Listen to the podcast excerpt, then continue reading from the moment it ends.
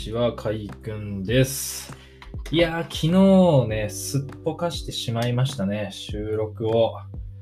ねえ、できれば平日は毎日ね、配信したいなと思っていたのですけれども、えーえーええーまあまあ、こういうこともあると。しかもなんなら今からまた予定が入ってて、ちょっとこの間何しようかなって思ってた矢先に思い出すっていうね、もう危うく2日連続、えー全然取らずにね、どっか行くところでした。はい。じゃあ今日は、えーっとですね、僕年始ですかね。年末年始、まあ、特に年始に本を読みまして、あの3冊ほどね、読んだんですよ。そのうちの一つに、あの、アラン・ケイっていうですね、パーソナルコンピューターの父って言われてるような人の子がいるんですけど、その人のこう論文みたいな、こう研究発表でなんか発表した資料みたいなものがもう日本語の文献が基本的にないみたいなんですけど、それを、えっと、日本語訳して、かつアラン・ケイって何をした人なのかみたいなのをちょっと多少まとめたあの絶版された本がなんかありまして、それを読んだ話をちょっとね、今日はしたいと思います。えーっとですね、これアラン・ケイ、まあ、なぜ読もうと思ったかっていうとですね、僕、あの、 Notion っていうサービスがめちゃくちゃ大好きなんですよ。あの、メモアプリみたいな、えーアプリというかサービスなんですけど、彼ら自身はもう all-in-one、なんて言ったっけ、えーっと、 all-in-one なんたらツールみたいな感じで謳っていて、えーっと、そこちゃんと言った方がいいな。え、なんだっけな。 productivity tool じゃないんだよな。なんだっけ。 Notion。こう違う Notion だ。 Notion .so。SO ってこれどこのドメインなんですかね待ってね。LP をね、呼び出してるんですけど、 all-in-one workspace か。ごめんなさい。はい。っていうので、マイクロソフト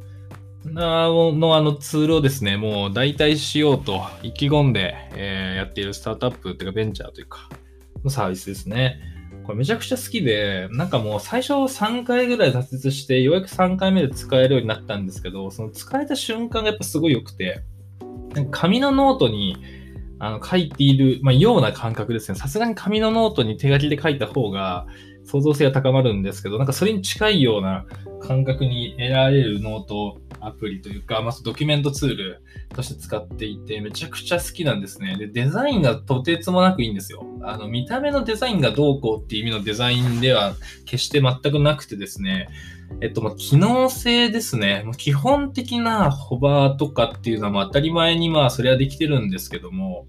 あの、その、細かいプルダウンだったりとか、あといろいろこう、フォーマットを変えられたりするんですけど、それのショートカットだったりとか、そのショートカットが出てくるポップアップの、えー表示の仕方からそこのコピーライティングというか、ところまでですね、かなりこう、機能性を重視した結果、とても美しい比率で、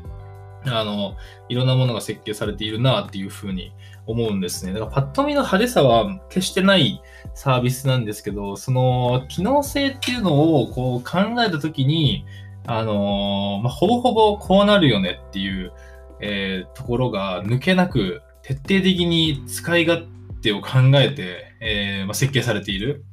っていう意味でデザインでめちゃくちゃ好きなんですよね。でその、あの、この創業者のアイバン、イバンっていうのかな？アイバンかな？えーさんっていう方のですね、インタビューが、あーを読んだんですよ。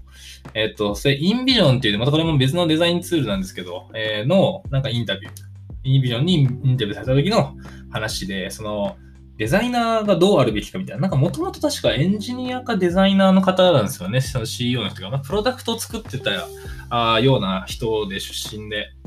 代表の方が。で、作っているから多分そういうインタビューもされてるんでしょうけど、そこで出てたのがアラン・ケイの話なんですね。そのパーソナルコンピューターの父であるアラン・ケイの思想とかっていうのをめちゃくちゃ Notion にも取り入れてるみたいな話をしていて、まあ、そこでアラン・ケイって名前はめちゃくちゃ前から知っていたんですけど、あのちゃんと調べてないというか、中身何をした人なのかってあんまり知らなかったんですよね。なんかとりあえずパーソナルコンピューターの原型を考えた人みたいな感じだったんですよね。で、そこでそのアイバンさんが言ってた話が、そのアラン・ケイの思想を Notion に取り入れていって、それは何かっていうと、あらゆる人がその難しいプログラミングだったりとか、そういうものを抜きにして、このコンピューターっていうものが、え持っている機能っていうものを誰でも引き出すことができると。で、かつ、それは個人で、えできる幅が広がりつつ、それを他者と連携して、えー、まあ、相互作用を促すような、そんなクリエイティブな、えツールであるべきであるというのが、そのパーソナルコンピューターの定義みたいな、え話で、 Notion もそれを目指しているというふうに、え言っていて、で、デザイナーもそういう思想をもとにデザインをしろと、そのビジュアルとかじゃなくて、えー、もっとあの人がどうこうコンピューターだったらコンピューターと対峙するのか、ソフトウェアならそのソフトウェアと対峙するのか、そういうなんか未来に向かってそこを考えた上でデザインをしろというふうなこう話をしている、えー、記事がありまして、まあ、めちゃくちゃ面白かったんですよね、その記事が。で、えー、アラン系の本を買ったっていうような流れになりますね。うん。ちなみにこれも絶版で Amazon で見たら5000円ぐらいしたんですよね。超高いんですよ。えー、で、まあ、読みましたと。で、内容は、なんだろうな、すごいなんか良かったわけじゃないんですけど、なんだろう、すごい、こう新しいことっていうのは逆になくて、逆にすごいんですよ。これ確か、いつだ？これ、いつの、いつ書いた論文なんですかね ?1900 年ぐらいですかね。ちょっとパッと出ないんですけど、代表的な論文。ちょっとわかんないんですけど、まあ、スマホもなければ、まだ MacBook もなければみたいな時代の論文なんですけど、もう今読むと、え、そんなん当たり前じゃんみたいなことが書かれてるんですよ。例えば、なんかその、子供がデバイスを操作して絵を描いてるんですけど、そのデバイスに対して、なんか iPad みたいな感じですね、イメージは。に書いていて、その書かれてる内容をその2人が共有してる、あの、もう、あの同時通信して、ラグがなく同時通信して。だから僕が描いた絵を隣の A 子ちゃんがいたら、A 子ちゃんがもう描いたこう、ものが映っていて僕が描いたもので、それを見て、A 子ちゃんもそこに、えー、絵を描いたら、えー、僕の、えー、パッドにもそれが映ってるみたいな、なんかそういう、こう、それがパーソナルコンピューターの、えー、総合、え、作用というか、相互作用という言葉は使ってないんですけど、まあそういう思想であるみたいなことを書かれていって、いや、これって Figma じゃんみたいな。Figma でやってることやみたいな。 Figma っていうのは、ブラウザで動くデザインツールなんですけど、ブラウザで、あの、要は共有しているとですね、その中でデザインすると即時にそのクラウドなので、あの、ネットワーク上で即時反映される、即時更新されるんですよ、その場で。だから相手が作っているデザインを見ながら自分もそれを編集したりすることが同時的にできるんですけど、それ、そういう、そういうツールなんですよ。そういうツールで、が生まれてくるっていうか、そうそういうのがパーソナルコンピューターの、えっと、その一番、なんだろう、機能を最大限活用し、個人だけじゃなくて、えー、他者に、あの、保管した時にもすごいこう、いい効果があるとあいうようなことを書いているんですね、論文に。でそれも Figma でできると。で、しかも Figma 出てきたのって最近なんですよね。いつだ？まあ5年以内ぐらいなんですよ。ちょっとざっくりですけど。あの、詳しくは調べてください。はい。っていうような感じなんですけど、それをもう50年、80年、下手すると100年ぐらい前に書かれているわけなんですよね。はい。っていうわけでですね、もうなんか、今ぐらいテクノロジーが進歩する前からテクノロジーのあるべき姿っていうのを予見していたアラン・ケイさんの思想がわかる本なんですね、これが。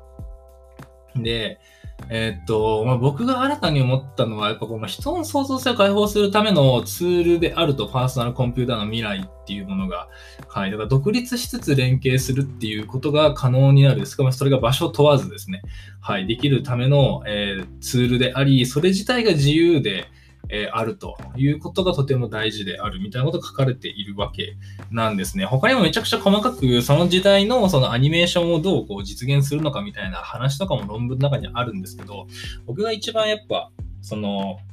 思想としていいなって思ったのは、やっぱその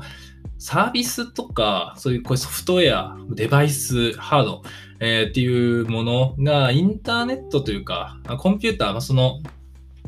えっと、一気に計算ができると、えー、一回プログラムしたものを誰でも呼び出すことができるみたいな装置なわけなんですよね、このパソコンっていうのは。えー、今まではこうプログラムを書か、一から書いて動作をこうやらなきゃいけなかったものを、えー、例えばガレージバンドっていうものには音をもうそのえー、通にインストールし、このボタンを押して d マイナーっていうボタンを押せばギターの音で d マイナーが奏でられるみたいな、えー、いうような出力できる、えー、簡単にね、UI を簡単に、え出力できるような装置を作れたわけなんですけど、まあ、そういうふうにこう、人が、えプログラムを返さないといけなかったけど、そこを省略した上で、誰でもがそこにアクセス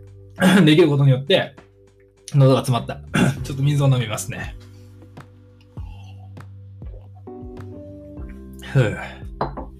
なんだっけ。そう。えー、っと、そう。難しいこと抜きにですね、その、可能性というものにタッチできるというようなツールであるべきであるというところが、やっぱ僕、今デザインの動画を作っているわけなんですけど、そことかなり通ずるものがあるなって思ったのが一番収穫ですね。えっ、と、まあ、デザインもですね、要するにこう、やっぱ才能が必要だとか、センスが必要だみたいに、まあ、未だに思われるわけなんですけれども、あれってやっぱロジックでしかないんですよね。で、まあ、簡単になんか、おしゃれなバナーが作れるとかっていうのは、まあ、今コンピューターたちがやってるので、そっちに任せておいて、僕の、えー、そういうデザインの動画のこうサービスとかボノっていうものだったりとかっていうのは、やっぱそのデザインに携わる、まあ、ハードを下げつつ、まあ、簡単にそこにエントリーができると。そう簡単に学ぶことができる。デザインっていうのが結構こう抽象的で、やっぱセンスだよねって思われがちだったところを、ある種そうコンポーネントじゃないんですけど、その、えー、得られやすいパッケージ化をしてあげて、それがその流通できるような形に再編成してあげる、そんな、えー、学ぶコンテンツ、内容、カリキュラムに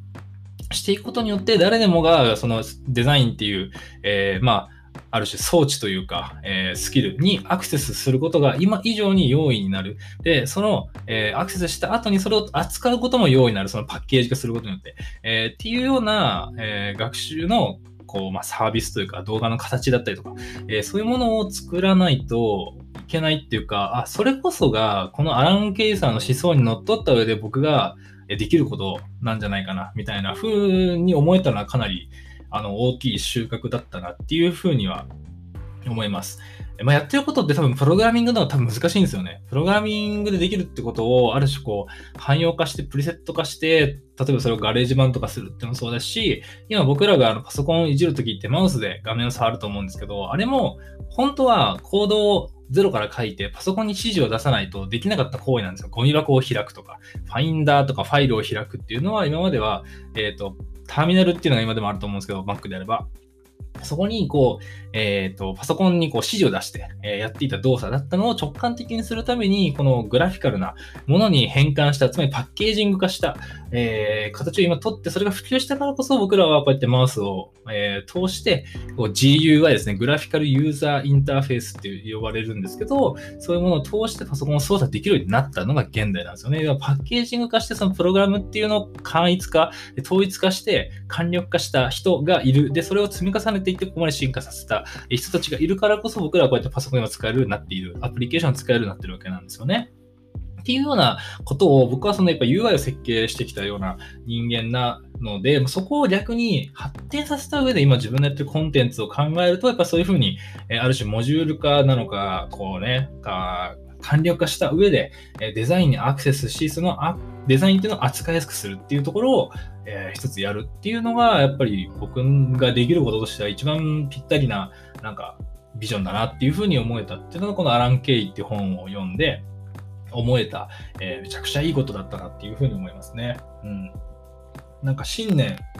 読むにしては、めちゃくちゃいい本でしたね。まあ本の内容自体はあんまり関係なくて、やっぱその思想に触れて自分がどう発想するかっていうところを、えー、と出会えたっていうのはちょっとでかいですね。本の内容は、ね、あんまり詳しく読んでないです、正直。あの、わからないとこいっぱいあるんで、難しいなって思うとこいっぱいあるので、その辺を斜め読みしてますが、はい。新年一発目の読書、アラン・ケイっていう本ではそういうところをね、得ることができました。はい。っていうようなね、えー、読書をね、新年したという、えー、